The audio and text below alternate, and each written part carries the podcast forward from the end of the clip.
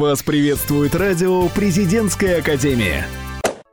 В эфире рубрика «Легенды Санкт-Петербурга». И сегодня мы расскажем вам, где можно воплотить мечты в реальность и как выложенное в Инстаграм фото может закрыть выезд за границу навсегда.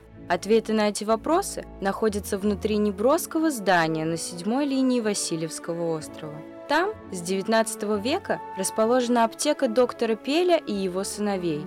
Пель известен своими выдающимися возможностями в фармации, но он был непростым изготовителем лекарств. Васильевский остров в то время считался местом алхимическим, а от аптекаря и создателя препаратов недалеко и до мистики. Говорят, что именно потому желанным гостем в доме был Дмитрий Иванович Менделеев – Некоторые верят, что именно Вильгельм Пель принял самое непосредственное участие в открытии знаменитой таблицы Менделеева. Под аптекой находится действующее бомбоубежище, в котором во время Второй мировой войны прятались люди. Оно считается местом государственной значимости, поэтому фото и видеосъемка в нем строго запрещена – за публикацию фотографий или инстасторис государство может закрыть вам выезд за границу, что недавно и произошло с одним из посетителей музея. По словам сотрудников, молодой человек сделал фото и выложил его в сеть. После этого произошло судебное разбирательство, в ходе которого за оглашение государственной тайны мужчине навсегда запретили выезжать из России.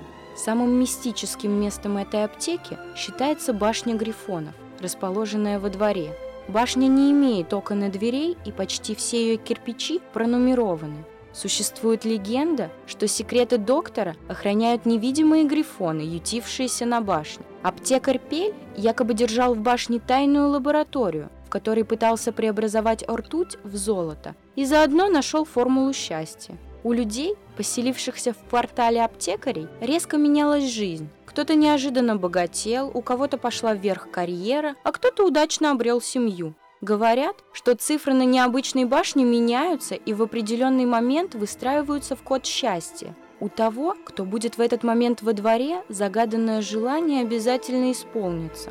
По словам работников музея, желание сбудется в течение шести месяцев, если сделать первый шаг к воплощению своей мечты. Мы побывали в этой башне и проверили, правда ли это. Нам удалось взять интервью у посетителя башни, который уже бывал здесь.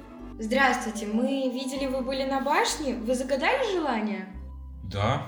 А можете рассказать, что за желание вы загадали? Нет, это желание не могу рассказать, потому что мне кажется, что он может не сбыться. Но могу рассказать вам прошлое желание, которое я загадывал буквально три месяца назад. Я пришел сюда впервые и решил проверить вообще, правда это или нет. Мне друзья рассказывают, что вот там какая-то таинственная башня, загадай желание, получишь миллион долларов. Я такой не очень-то верю, на самом деле. Схожу, узнаю, что это вообще за такое интересное место, поинтересуюсь. Сходил, все, закончилась экскурсия, я решил загадать желание. Я загадал, чтобы меня повысили по должности на работе. И через два месяца это сбылось. Я в огромном удивлении. А в мистику вы верите?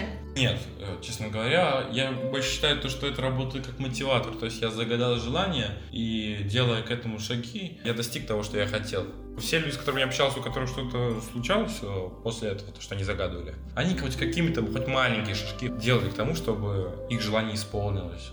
Спасибо, что уделили нам время. До свидания. Да не за что, до свидания. На этом заветном месте мы тоже загадали желание, но сбудется ли оно?